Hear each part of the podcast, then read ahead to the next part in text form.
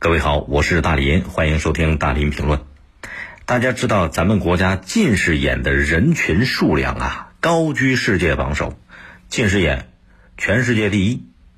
而防控近视眼最重要的就是要从小抓起。今年七月份的时候呢，教育部门发出了一个倡议，这个倡议叫做“重视近视防控，守护儿童青少年健康”。倡议里边把改造孩子们教室的照明环境作为一个重点了，呃，应该说是个好事儿啊。可是有时候我在想啊，你说像我这个年龄小的时候，那照明环境比现在孩子教室里边的照明环境，你看没法比呀。可是那个时候近视眼也没有现在近视眼多，这说明什么呢？改造教室的照明环境很重要，可是它不是防控近视眼最根本的东西。说到防控近视眼，这不是个新鲜话题了。现在我们国家近视防控的形势很不乐观。有一个数据说，咱们国家近视患者的人数有多少？六亿人。作为儿童青少年近视率全球第一的国家，咱们国家这个视觉健康的形势很严峻。如果不重视，不去积极的采取措施，这个近视的问题会带来很大的麻烦，不夸张的讲，它很有可能会影响到国计民生了。高中生里边的近视率已经超过八成，啊，尤其我们国家这个近视眼逐年日趋严重，这是个事实啊，是不是？你看学校里边小眼镜越来越多，年龄越来越小。你留意一下，你好多幼儿园的小朋友现在早早的把眼睛都给戴上了。你看这个近视眼，说明他到了很严重的地步啊。很多人觉得，你看周围人都戴眼镜，他也戴个眼镜，不以为然，不戴眼镜不好意思跟人打招呼了，还觉得有人觉得戴眼镜挺美。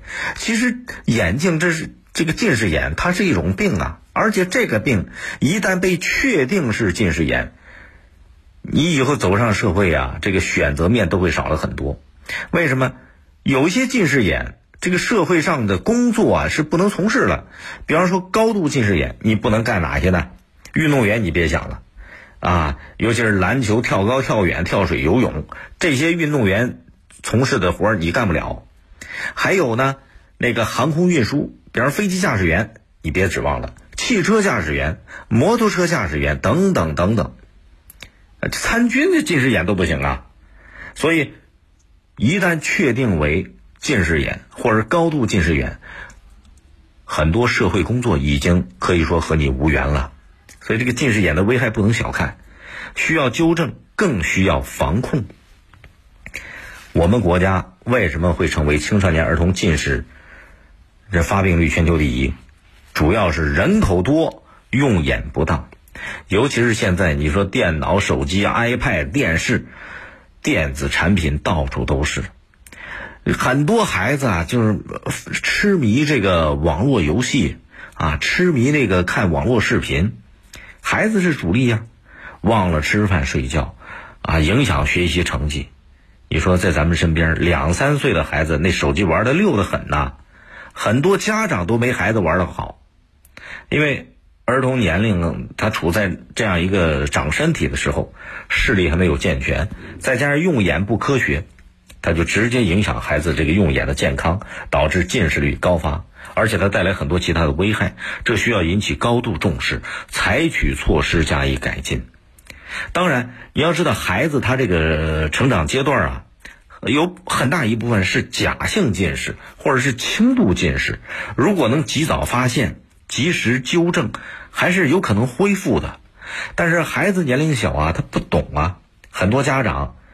为了省事儿，防止孩子调皮捣蛋，就把那个手机呀、iPad 扔给他了。这电子保姆，啊，甚至为了让孩子老实点，可看电视去吧，玩电脑去吧。长时间下来，这个结果可想而知啊。事实证明，抓好青少年儿童近视眼的防控啊。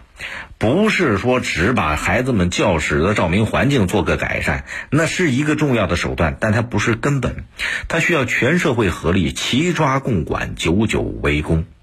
首先是孩子家长，尤其是那些还没上学的孩子家长，这太重要了。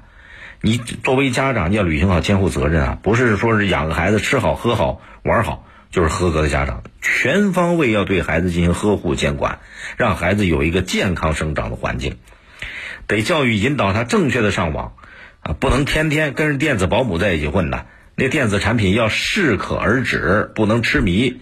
重要的是，现在很多大人老给孩子做那个反面的榜样，你得身体力行，给孩子做个好榜样，天天自己抱着电脑。啊，抱着手机没完没了。你说孩子不能上网，不能玩手机，他能听你的吗？这是作为家长要首先做好自己的监护责任。学校和老师也义不容辞啊。学校教书育人，他不是只盯着分儿，是吧？要德智体美劳全方面发展。哎，你课业负担不能说一点没有，但是要保持在一个合理的空间范围里边。这是学校和老师的责任和义务啊，教管并重，让孩子有这种正确的选择，对自己的健康，呃，要要督促他们自我保护。还有很多游戏厅啊、网吧，这是不允许孩子进的，是不是？很多这个经营者脑袋里边都是钱，违法违规、姑息纵容未成年人跑到里边去，这逮着就得狠狠的整治，加大处罚。再一个，要建立健全少年儿童的体检制度。有些假性近视啊、轻度近视啊，早发现、早控制、早治疗。一旦有问题了，发现眼睛最近好像哎有点近视，赶紧通知孩子家长，去找专业的医生去看。一般来讲，只要早发现，大部分都还是能够康复的。